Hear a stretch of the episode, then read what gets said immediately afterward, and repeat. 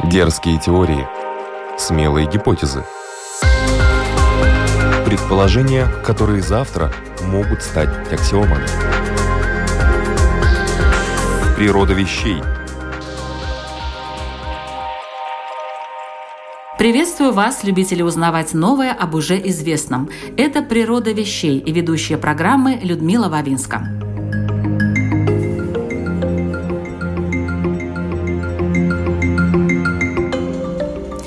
Занимаясь на своей работе текстами и беседами с разными людьми, я обнаружила, что иногда некоторые слова для собеседника означают нечто другое, нежели чем для меня – Думала, что это связано с разницей в возрасте. Например, у каждого поколения свой актуальный словарный запас, а у социальной группы может быть свой лексикон. Либо со степенью начитанности, ведь когда мы читаем книги, написанные в другое время, поневоле начинаем понимать и слова, использовавшиеся тогда людьми. Возможно и влияние местного диалекта, кто где вырос. Для меня, например, было удивительным узнать, что в юго-восточной Латгалии люди, русские по происхождению, использовали слово «стуло» вместо «стул» или «яблок» вместо «яблока», то есть существительное мужского рода. А тут недавно узнала, что существует словарь неправильностей – но что считать неправильным с точки зрения развития языка? Какие слова нам сложнее понимать и почему? Сегодня об этом будем говорить с лингвистом, кандидатом филологических наук, заведующим сектором теоретической семантики Института русского языка имени Виноградова Российской академии наук, доцентом школы лингвистики Высшей школы экономики и научным консультантом Яндекса Борисом Иомдиным. Добрый день. Здравствуйте.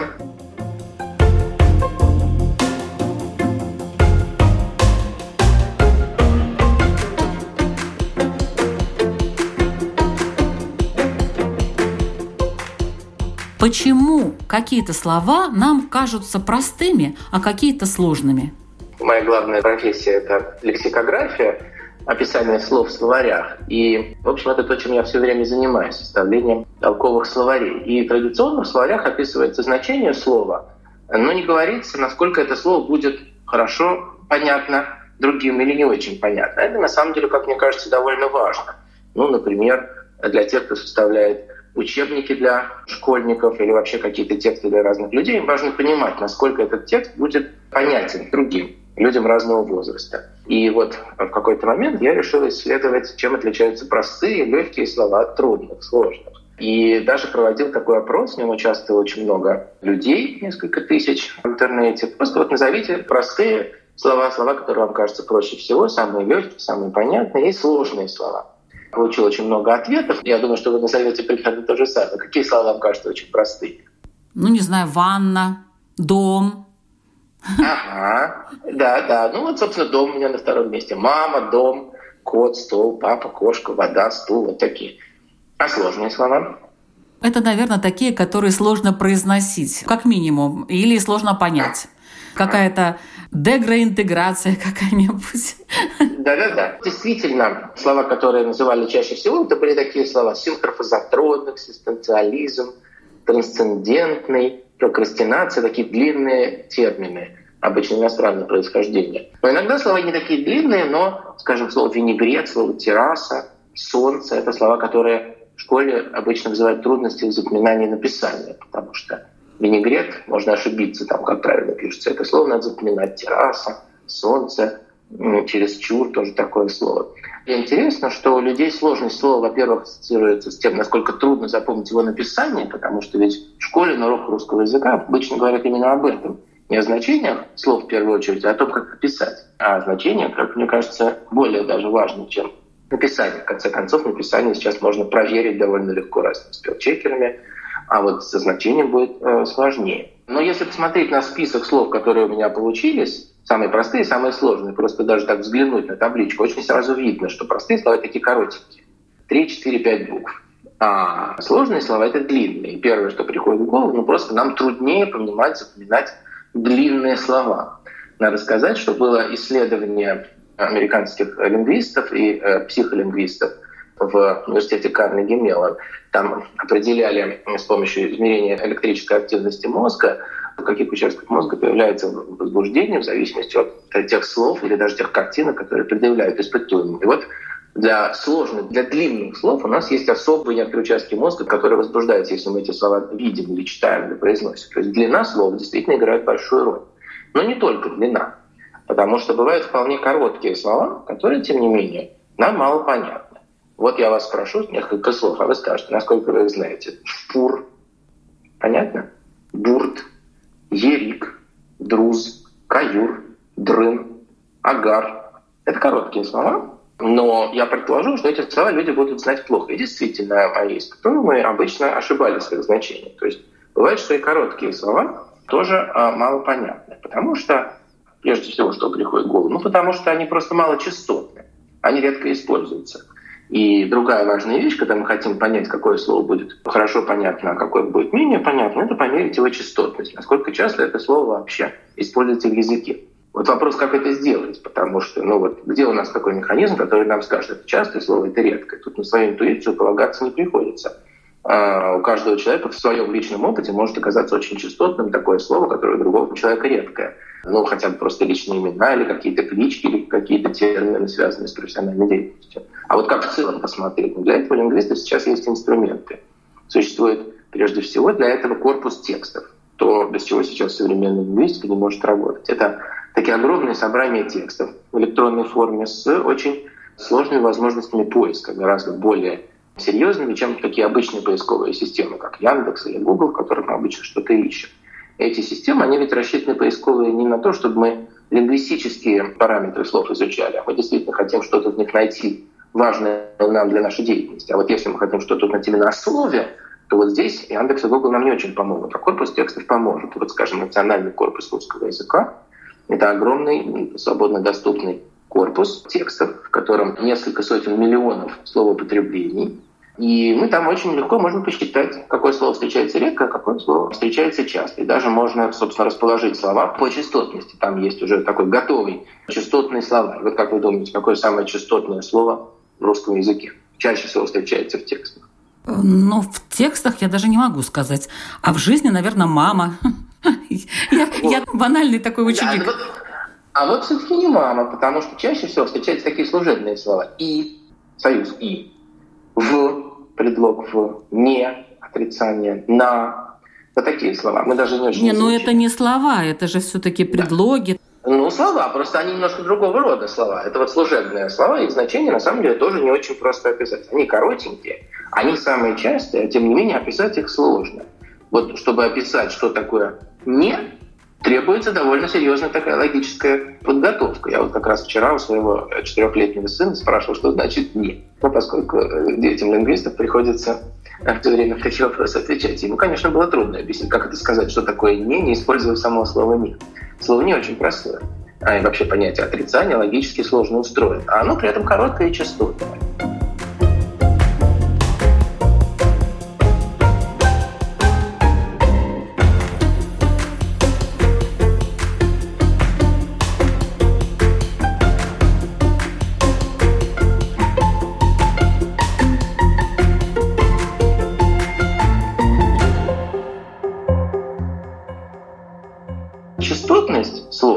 Очень удобно действительно подсчитать с помощью корпуса текстов, но она не полностью предсказывает э, сложность слова, потому что оказываются такие слова, которые вроде бы в текстах встречаются и часто, а люди их понимают мало.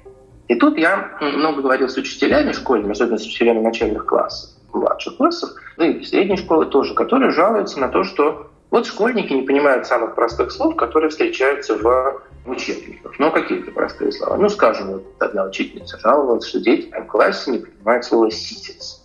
В текстах слово «ситец» встречается, но оно встречается в тех текстах, которые современным школьникам уже мало попадаются. А в жизни они уже это слово не используют. Вот еще слова, которые не понимали школьники. Пирочистка тоже встретилась в учебнике, а в жизни не встречается гамаши, патефон, ну это понятно, старые предметы, которых сейчас нет. Но вот более новые, этажерка, трильяж, они сейчас встречаются, но вот, по-видимому, э, реже эти предметы так называются, и школьники это не понимают.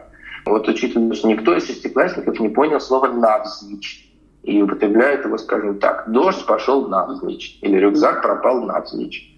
Хотя навзничь — это как мы знаем, то, как человек, в каком положении он оказывается, когда падает на землю. Вот есть навзничь, есть ничком. И для детей это очень сложное противопоставление.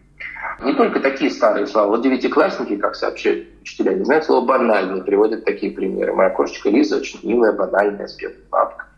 Или во время войны в Ленинграде люди жили очень банально, есть было нечего, работы не было. Ну, смешно для нас звучит, да? Абсолютно смешно, да. Примерно.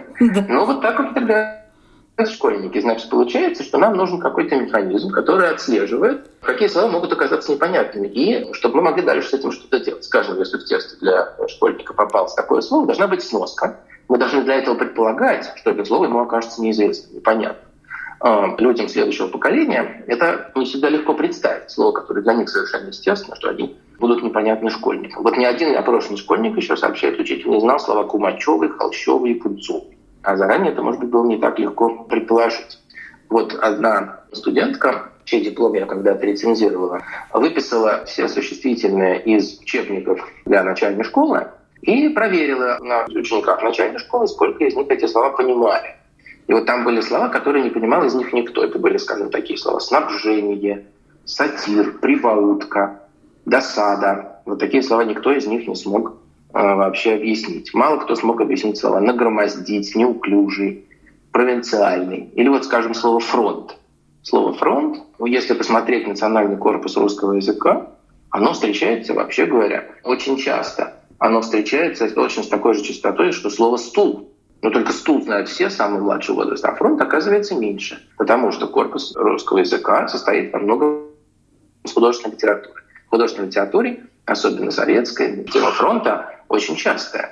А вот э, в современной речи нет, гораздо реже, как, по-видимому, говорят о фронте. Может быть, это и хорошо, поскольку мирное время. Но вот слово, получается, люди не понимают. Вот такую информацию мы стали коллекционировать и изучать. Все-таки от чего же зависит то, насколько человек будет понимать слово или нет в определенном возрасте. Какие есть здесь критерии. Природа вещей от малых до самых больших, от известных до самых загадочных – от простых до самых сложных. В подкасте и на Латвийском радио 4.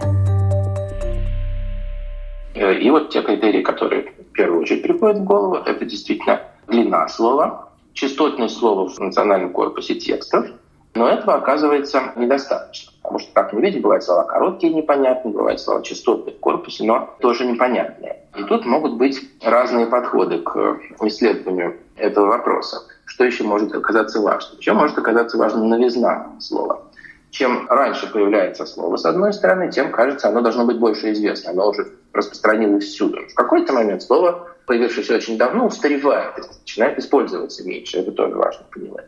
С другой стороны, есть слова совсем новые, которые еще не попали, скажем, в корпус текстов, но они очень на слуху, и их почти все знают. Это, правда, тоже может зависеть от поколения. Вот, скажем, мы опрашивали школьников, кто из них знает такие слова? Deadline, merchandiser, коллаборация, бейдж или бейдж. И как вы думаете, знали они эти слова или нет? Боюсь предположить. Наверное, знали. Знали, знали, да. Хотя в корпусе слова встречаются редко. Но они еще не успели попасть в тексты. Их не очень много. А в жизни, оказывается, они очень часто. Дедлайны сейчас ставят не только на работе, но и в школе. Мерчендайзер – это такая профессия человека, который раскладывает товары в магазине, который ну, вот, есть впечатление, некоторые старшие школьники даже устраиваются в такую работу, то есть с этим они сталкиваются. Вот мы могли бы считать, что это редкие, непонятные длинные слова, но нет, они их знают, а некоторые слова не понимают в другом значении. Скажем, вот коллаборация, что такое? С чем ассоциируется коллаборация, коллаборационизм? Как бы вы считали? Ну вот, э, как в вашем опросе. Слово знакомое, где-то встречала, но вот так, чтобы актуально в памяти оно было, ну нет. Не, не очень. Да. Ну вот. И я спрашивал разные группы носителей русского языка. И для людей постарше коллаборация, коллаборационизм однозначно связана с Второй мировой войной, с сотрудничеством с нацистами. Вот коллаборационисты – те, кто сотрудничает с врагом. А сейчас нет, для школьников коллаборация это совершенно другая тема. Это совместный выпуск какого-нибудь клипа на YouTube. И это для них очень знакомое слово, просто уже в другом значении. И вот отдельно э, нам важно было посмотреть на такие примеры. Слов, которые люди понимают по-разному, в зависимости от того, какого они возраста. Что такое коммуналка? Коммуналку-то все знают. И что это? Это квартира, где живет много людей, не связанных друг с другом родством. Вот-вот, а теперь нет. То есть это тоже верно, конечно. Но чем моложе человек, тем вероятнее, что он коммуналка назовет не это, про эти коммуналки он вообще не слышал. А коммуналка – это коммунальные платежи за квартиру. То, что раньше называлось квартплата. То есть платежи там за газ, за свет, за электричество, вот такие вещи. Сокращение в коммунальные платежи. И такой простой тест, что человек назовет коммуналкой, когда он с этим словом познакомился. Еще у нас есть такой еще более яркий пример. Его немножко трудно по радио показать, потому что тут важно, как сделать ударение. Вот как вы бы сказали, форсить или форсить? Или вообще никак? Ну, я это слово не использую, но я знаю, что форсить – это как-то стараться показать себя очень модным, а форсить… Вот, вот, вот. Да, вот, нет, значит, вы ну, вполне знаете, совершенно верно. Значит, форсить с этим ударением – это действительно модничать, э, наряжаться, хвастаться своей одеждой или каким-то умением. Это старое слово французского «force» — «сила». И там, ну вот, скажем, Тина Распутин, Владик форсил в красивой куртке с замком. Ну, таких примеров много можно увидеть в корпусе текста. Но современный школьник поставит ударение в том слове не так, он скажет «форсить». И совсем другой пример – форсить мем или форсить какой-нибудь комментарий или форсить какой-нибудь текст. Это значит продвигать. Это уже не французского force, а английского force. Ну, слово вообще-то исторически того же происхождения, но вот оно заимствовалось еще раз. То есть силой продвигать какую-то информацию. И это слово проникает и в тексты. Вот, скажем, в журнале написано, там компания «Норильский никель» форсит версию о проседании опор резервуара из-за таяния мерзлоты. Такой пример мне попался. То есть продвигает эту версию.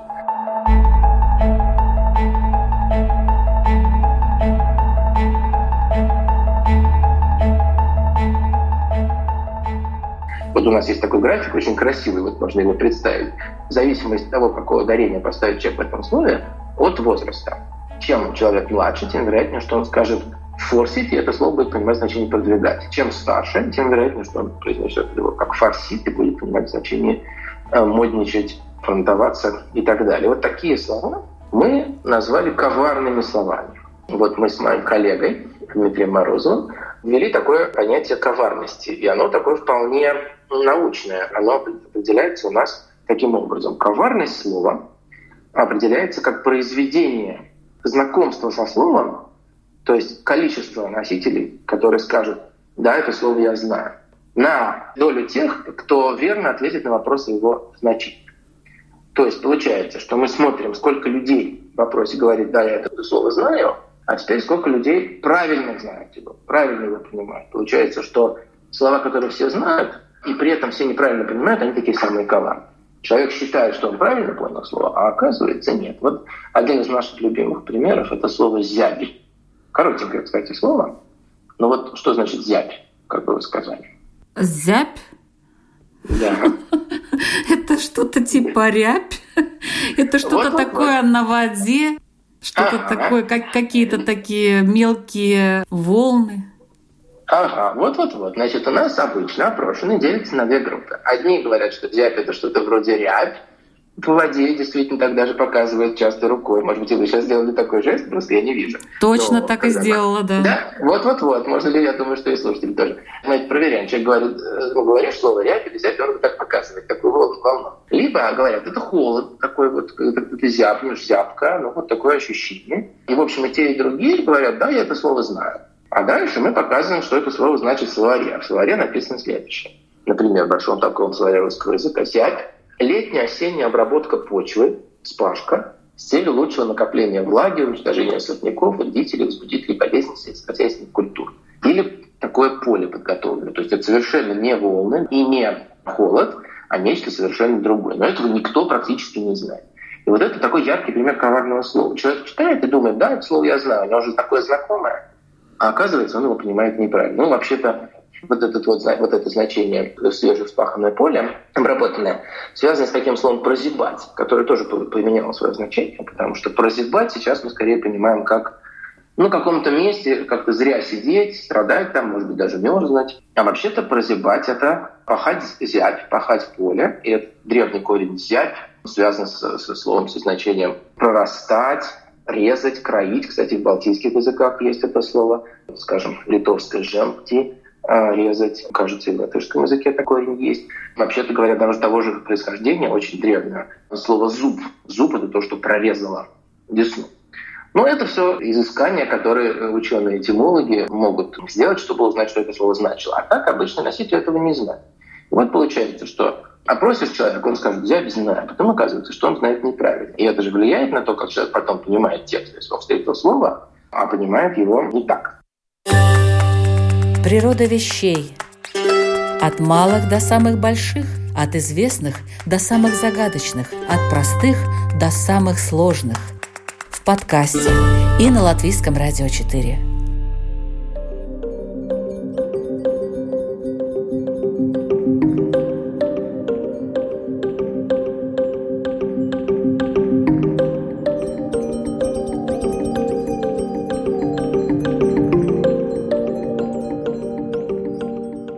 Вы слушаете программу «Природа вещей», подготовленную Латвийским радио 4. Сегодня мы вместе с лингвистом Борисом Иомдиным говорим о сложных и коварных словах.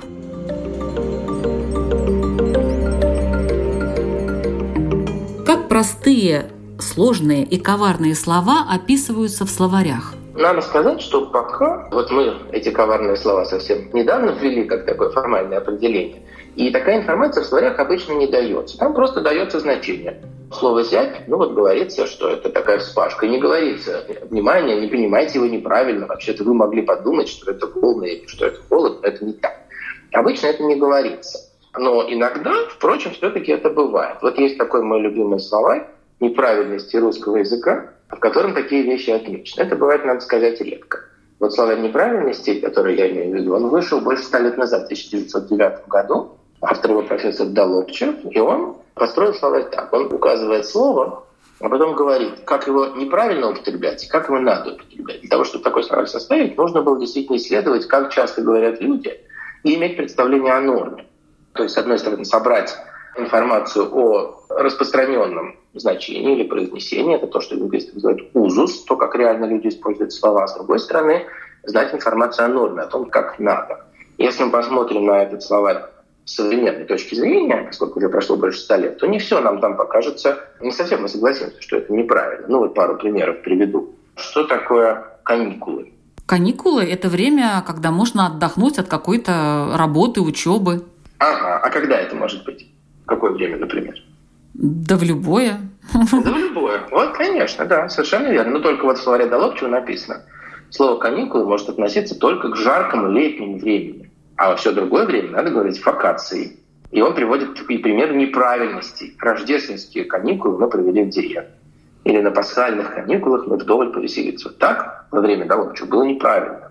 Потому что каникулы — это связано с созвездием пса, канис, которое летом видно. И, в общем, вот это десятилетнее время. Но слово расширило свое значение. Причем, как мы видим по этому словарю, оно начало его расширять уже тогда. Раз он это приводит как неправильно, значит, действительно было распространено.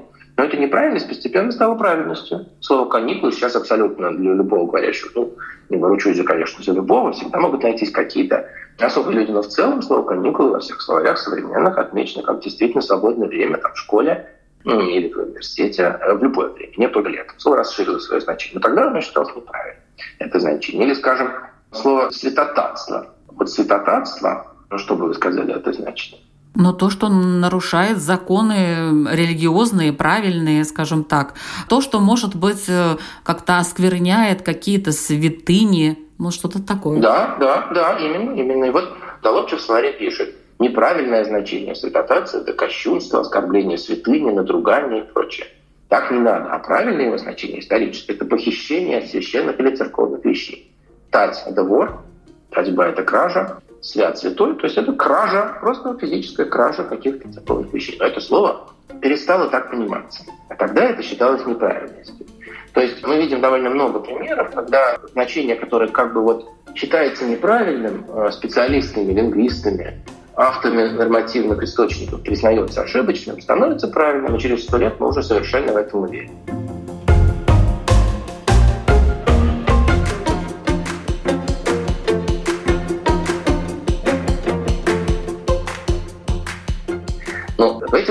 Давно давно произошло. Слово «каникулы» или слово «святотатство», с ним уже нет никакой проблемы. А есть слово, которым это происходит на наших глазах. Вот, скажем, слово «нелицеприятный», что значит? Ну, у вас такие сложные слова, Борис. Да, да, да. Вот да, я, я понимаю, что это, но вот сказать это да. двумя словами, ну, это значит нелицеприятный, допустим, поступок, значит, э, человек себя плохо ведет, причем э, именно с точки зрения, может быть, уважения к другим людям, как бы сужаю я круг плохого поведения. Да, да, да, да, да. Вот, вот, вот, вот. Значит, действительно, сейчас на слово употребляется так. Но вообще-то в словарях слово «нелицеприятный» определяется как «беспристрастный». Это, наоборот, хорошее качество. Суд должен быть нелицеприятный, то есть не взирать на лица. То есть вот я сужу кого-то, если это, скажем, мой знакомый, да, я буду его как-то более снисходительно судить. А если незнакомый, то менее снисходительно. Вот открываем современные слова, там написано нелицеприятный, беспристрастный, справедливый. Все. Это, наоборот, хорошая оценка. Но это изменилось, как мы видим на наших глазах. Большинство опрошенных считают, что нелицеприятный, это более-менее то же самое, что неприятный. И вот то, что называют лингвисты внутренняя форма слова, то есть то, как слово устроено, какие там корни, это иногда может сыграть злую шутку, потому что там есть не, есть приятный, и ощущается это так, как неприятный. А то, что там еще был корень, ну, есть корень лицо, и лицо в значении человек, и имеется в виду, что не испытывающий специальной приязни к каким-то выделенным лицам, это забывается. И вот это пример коварного слова, чье коварство возрастает на наших глазах.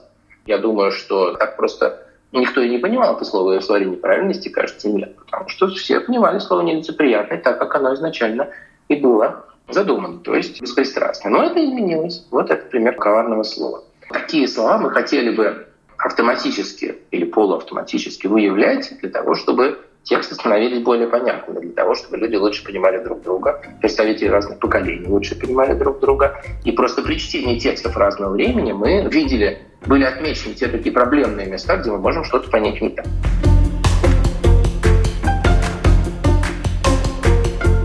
Я знаю, что вы занимаетесь э, со школьниками, а значение каких русских слов э, для них сложны, для современных школьников? Это, конечно, очень зависит от возраста, потому что действительно вот слова, которые плохо понимали в младших классах, все-таки в старших классах уже понимают лучше. Вот я приводил примеры слова вроде снабжение, абзац. Ну, если первоклассник не понимает абзац, то старшеклассники, конечно же, слово абзац все знают. А, или, скажем, слово провинциальный тоже в старшем возрасте понимают лучше. А некоторые слова понимают плохо в любом возрасте. Вот, скажем, слово «тщетный» плохо понимают мы решили даже попробовать это предсказывать вот еще каким образом.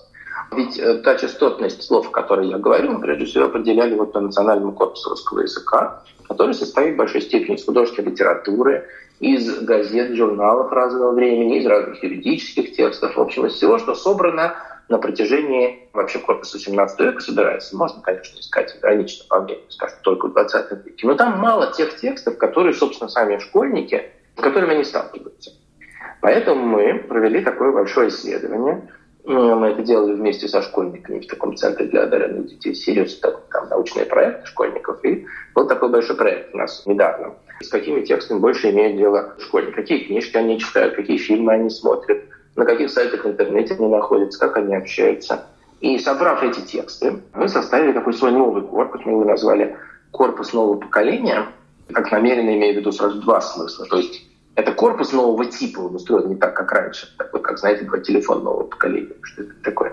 А с другой стороны, это корпус того, как говорит новое поколение. И наши школьники, по-моему, остроумно сократили это корпус нового поколения, это канапе. Кстати, вот что такое канапе? Что значит это слово? Небольшой такой бутербродик. Вот, а слово канапе тоже люди понимают по-разному, потому что раньше так чаще надевали, называли бутербродик и диван.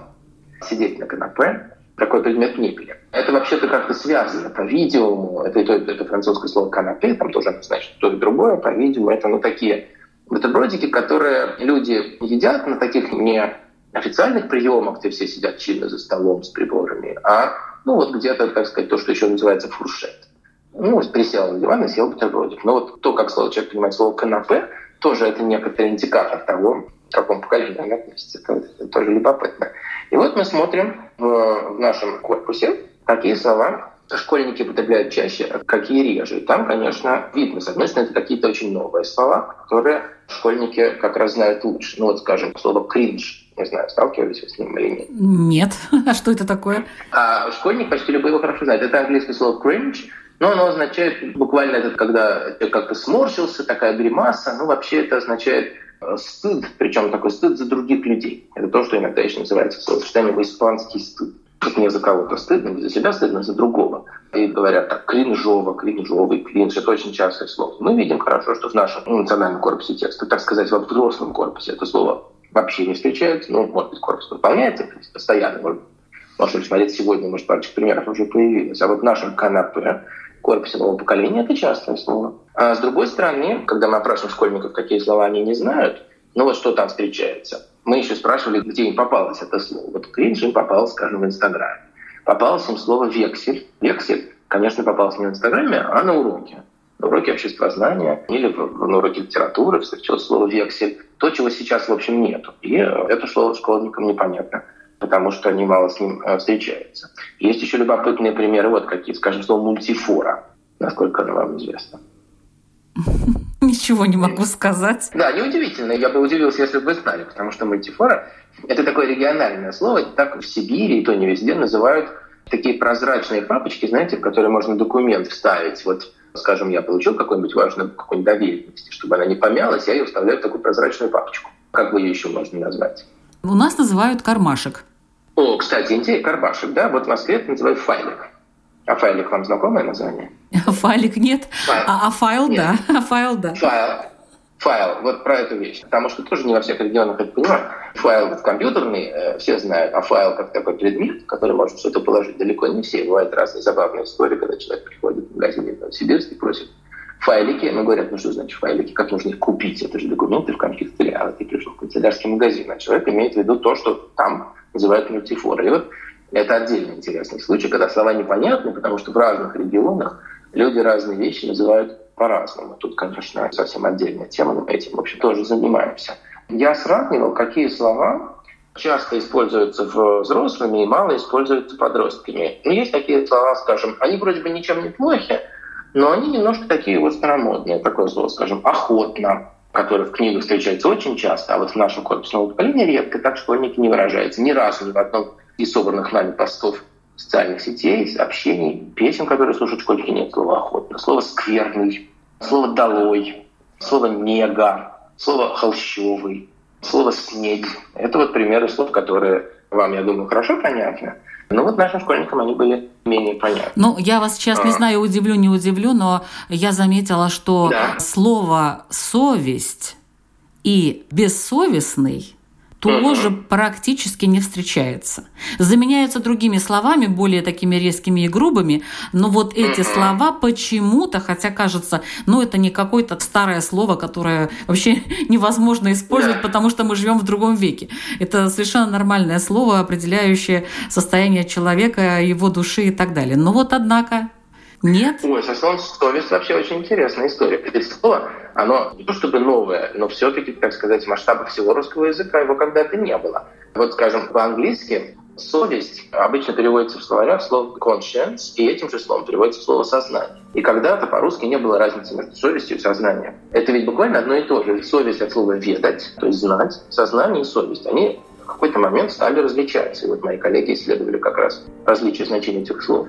И в какой-то момент слово «совесть» стало очень важным для русской картины мира. И совестный человек, и совестливый, бессовестный, ты что, совсем совесть потерял? Угрызение совести целый мир за этим словом. Ну вот интересно то, что вы говорите, что оно употребляется мало. Я, собственно, могу проверить в нашем корпусе и посмотреть, действительно ли оно сейчас, то, что мы собрали наши школьники, что оно мало используется. Было бы очень интересно. Вот об этом я и говорю, что слова, которые могут казаться совершенно понятными, вдруг оказываются уходящими по каким-то причинам. Это нам кажется важным это исследовать.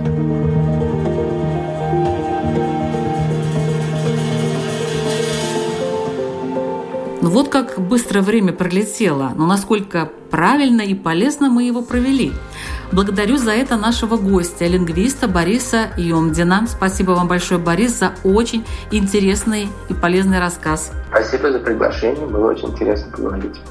Кто хочет подробнее ознакомиться с деятельностью проекта «Слов возраст», может перейти по ссылке в описании этого выпуска. А сегодня программу «Природа вещей» подготовили Людмила Вавинска, Ингрида Беделе и Кристина Золотаренко. Слушайте нас на канале Латвийского радио 4 по адресу lr4.lv и в подкастах на всех платформах, включая Apple, CastBox, Spotify и Яндекс Музыка. Подписывайтесь на обновления, у нас еще очень много интересных программ. Давайте узнавать природу вещей вместе с нами, с Латвийским радио 4. До встречи!